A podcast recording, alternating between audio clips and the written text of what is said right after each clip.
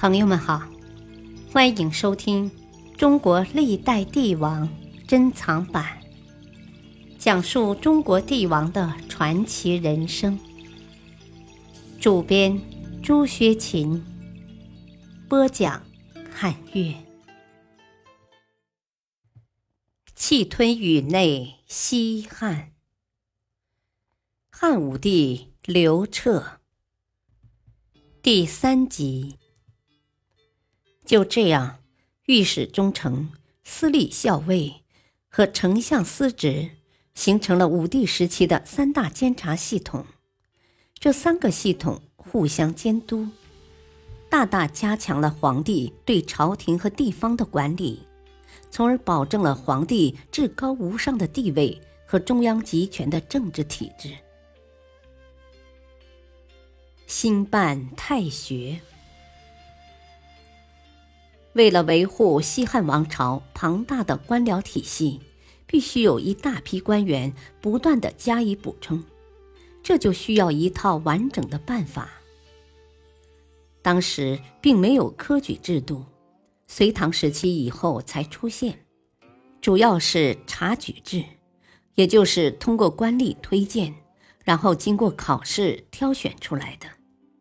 但这种结果并不理想。因为推荐的人大多都是官员的亲属，贤才却不多，这对急需人才治理国家的武帝来说是没什么作用的。因此，他扩大了察举的范围，下令郡守向中央推荐贤才，否则就以不举孝廉罪处罚。同时，允许官吏和百姓上书，谈论政事。通过这种方式，武帝最大限度地选拔出了有德有才之人。另外，汉朝初期的官吏考试只有贤良和孝廉两科，武帝又增加了儒学、法律以及德行等科。武帝还采纳董仲舒的建议，于元朔五年（公元前一二四年）。在京城设立太学，这也是中国历史上第一所国家设立的大学，主要是为了培养文官。办学事宜由丞相公孙弘主持，以儒家五经为课程，教师由儒学博士担任。太学首开了中国学而优则仕的正规途径。由于适应国家培养官吏的需要。所以发展很快。武帝时，太学的五经博士弟子只有五十人；到了西汉末年，则达到一万多人。这样的选官制度也保证了独尊儒术的推行。秦汉之际，秦始皇焚书坑儒，汉高祖蔑视儒生，儒家遭到了各种贬黜。到了武帝时期，则处于复兴状态，儒生们开始大量进入政权体系，中国封建时代的统治思想逐步巩固起来。儒生在太学学习一年之后，再举行考试，然后依照成绩来任命官职。文景之治时期，儒学就设立了诗、书、春秋。三经博士，到了建元五年（公元前一三六年），趁着太皇太后窦氏病重之机，汉武帝正式设立了五经博士。元朔五年（公元前一二四年），丞相公孙弘上书奏请，让博士弟子员授业一年，经过设策课试，能过一经者。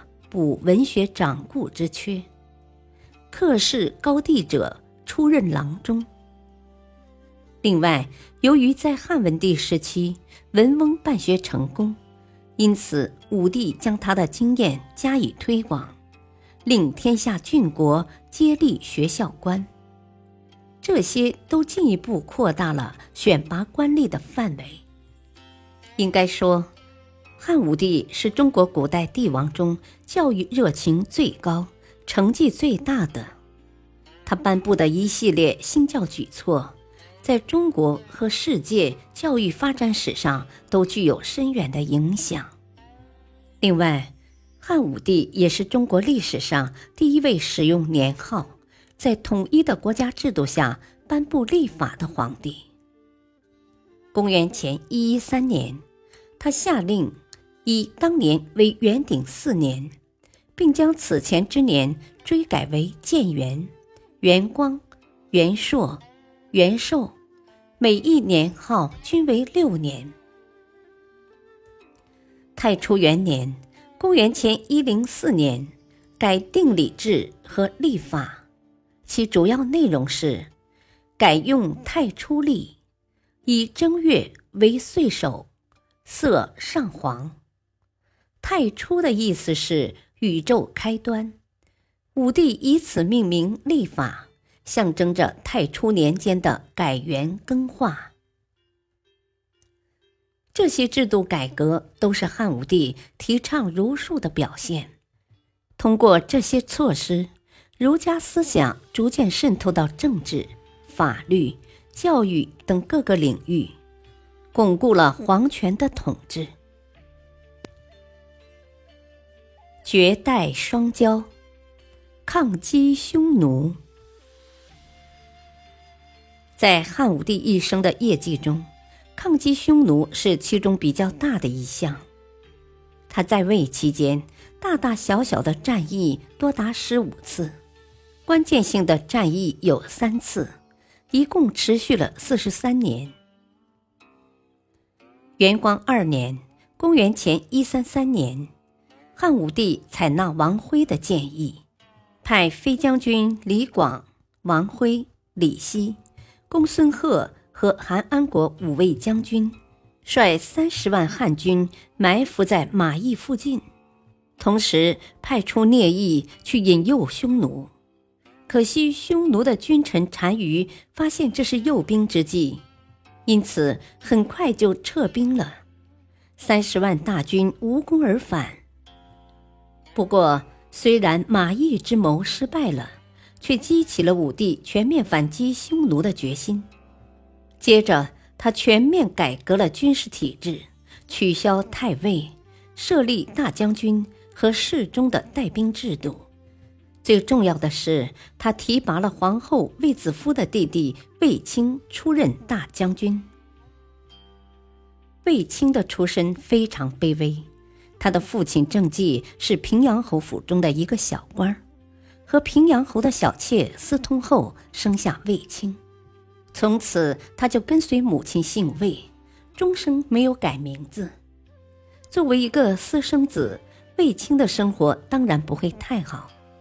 他在侯爷府生活了一段时间，兄弟姐妹们都看不起他，经常把他当奴隶一样呼来唤去，而卫青从来都是逆来顺受，毫不反抗。后来，他跟随父亲郑继，谁知郑继居然打发他去放羊。一天，卫青作为奴仆陪同侯爷去武帝的甘泉宫，半路上被一个相士看到，他说：“啊，你的相貌贵不可言呐，将来至少要封侯。”卫青不相信的说。哦，我不过是个奴隶，只要每天不被别人打骂，就很高兴了。怎么敢有这样的痴心妄想呢？